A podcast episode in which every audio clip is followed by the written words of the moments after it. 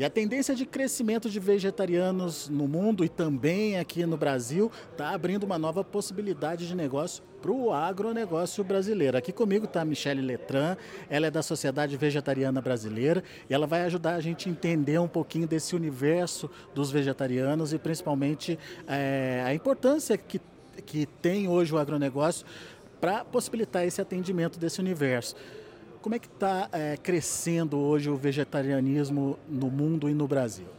É, o vegetarianismo ele vem crescendo uh, bastante, né? A gente vem observando aí não só o vegetarianismo, mas as pessoas flexitarianas, né? Que significam aquelas que reduziram o consumo de alimentos de origem animal é, mas eventualmente acabam consumindo. Uh, então esse grupo ele vem crescendo também. É, mas hoje no Brasil 14% dos brasileiros já se declaram vegetarianos, é um crescimento de 75% em relação à pesquisa anterior. Então a gente vê uma crescente desse público é, e como eu falei, né, não só das pessoas que de fato uh, não consomem mais alimentos de origem animal, mas que estão num processo aí de redução. É, e esse público ele procura alternativas né, é, para para serem fontes de proteína vegetal. E a principal fonte de proteína vegetal é, desse, desse público são as leguminosas. Né? Então aí a gente fala de todo o grupo, então de feijão, lentilha, grão de bico, ervilha, soja, é, para compor a alimentação dessas pessoas. Então quando a gente fala de um crescimento desse público, a gente consequentemente fala de um crescimento também do mercado é, dos feijões e a necessidade de se produzir mais para atender também esse perfil é, de, de, pessoas. Isso, exatamente. É, porque como esse público vem crescendo, né, aumenta é, a procura, a gente precisa ter aí os produtos disponíveis no mercado também para é, atender é, essa população. E além disso, outros movimentos, né, então outras campanhas, parcerias, projetos que valorizem uh, esse alimento como uma fonte segura de proteína vegetal. Basicamente por conta da proteína. Tem diferença proteína animal e proteína vegetal? É, a proteína vegetal, ela é mais completa, né? Então, a gente não tem a gordura, por exemplo, que tem na proteína animal, e a gente tem outros é, nutrientes, como fibra, carboidrato, uh, além da própria proteína, né? Que ela tem em grande quantidade nas leguminosas. Mas em termos de substituição para a saúde, é a mesma função? É, na verdade, uma alimentação à base de vegetais ela é mais saudável. Né? Hoje a gente já tem muitos estudos que comprovam que a redução do consumo de carne ela é essencial para a gente prevenir é, diabetes, doenças crônicas, é, infartos, doenças cardiovasculares ou mesmo a obesidade. É, então, ela, é, ela acaba sendo uma fonte mais segura quando a gente fala uh, de saúde. No caso específico do feijão, quais as características que você destacaria aí e que casam com essa necessidade de um consumo de proteína por parte é, dos vegetarianos? É, o feijão combinado com arroz, ele forma o, eles, eles, juntos formam os aminoácidos essenciais. Né? Então a gente tem aí uma composição simples, que é o prato tradicional do brasileiro, né? que é o arroz e o feijão, compondo aí para que a gente tenha os nutrientes que a gente precisa, que são os chamados aminoácidos essenciais. É, e o feijão ele tem uma característica da gente conseguir variar em muitas receitas. Né? Não só o feijão, as leguminosas como um todo. É, então a gente procura é, aqui na SVB principalmente trabalhar campanhas é, e programas que levem essa informação. Então a gente pode pode fazer é, uma feijoada à base de vegetais, então né, sem nenhum ingrediente de origem animal. A gente faz escondidinho de lentilha.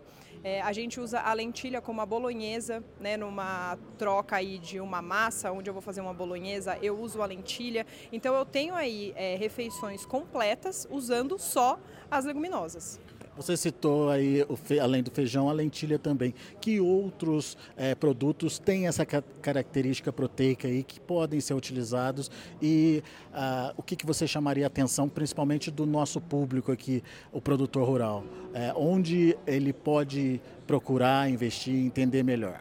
É todo grupo de leguminosas, né? Então, quando a gente fala desse grupo como um todo, a gente tem aí uma infinidade. Né? Só de feijão a gente tem infinitos tipos de feijão. É, a lentilha, como eu citei, a ervilha, o grão de bico. Uh, todas essas leguminosas, elas são possíveis da gente criar diferentes receitas. Né? Então, a, o grão de bico, por exemplo, a gente consegue fazer um estrogonofe, é, a gente consegue ir variando e ir mostrando essas possibilidades e, consequentemente, aumentando a compra desses produtos. Né? Porque as pessoas que reduzem o consumo de alimentos de origem animal, elas procuram decidiram variar essas receitas. E no momento que elas vão variando essas receitas, elas vão encontrando essas alternativas é, de fontes de proteína vegetal nas leguminosas. Então a gente precisa né, ter todas ali disponível, né, é, é um incentivo para esse mercado, é, sem sombra de dúvidas, uh, esse, esse novo público que aqui no Brasil só cresce no mundo, então nem se fala. Então, uh, o que você está querendo dizer é que o produtor precisa prestar atenção nesse é, nicho de mercado que está surgindo aí, ou que existe já há muito tempo, mas que vem crescendo aí, é, principalmente para atender até uma necessidade do próprio vegetariano. Isso, com certeza. É precisa prestar atenção nesse público. É, é um público é, muito forte uh, nesse mercado que sim come muito do feijão do que é produzido, né, que já é produzido com esse número que a gente tem atualmente de vegetarianos ou pessoas que reduziram o consumo de carne. E aí até trazendo é, um outro dado, né, a gente fez uma pesquisa recente, recente que saiu em 2021 que trouxe que 46% dos brasileiros é, já escolhem por vontade própria uh, não consumir alimentos de origem animal uma vez na semana.